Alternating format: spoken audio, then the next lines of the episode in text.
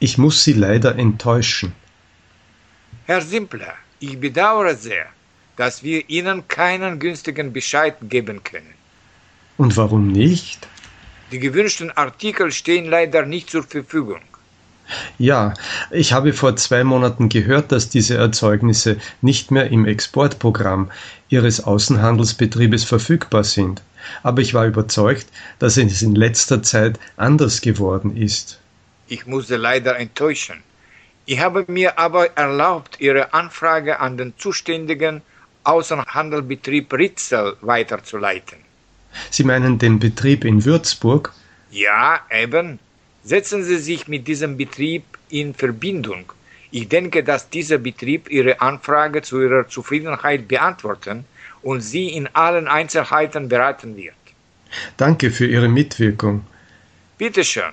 Hoffentlich können wir unsere Zusammenarbeit in Zusammenhang mit Ihren anderen Anfragen fortsetzen. Ja, das hoffe ich.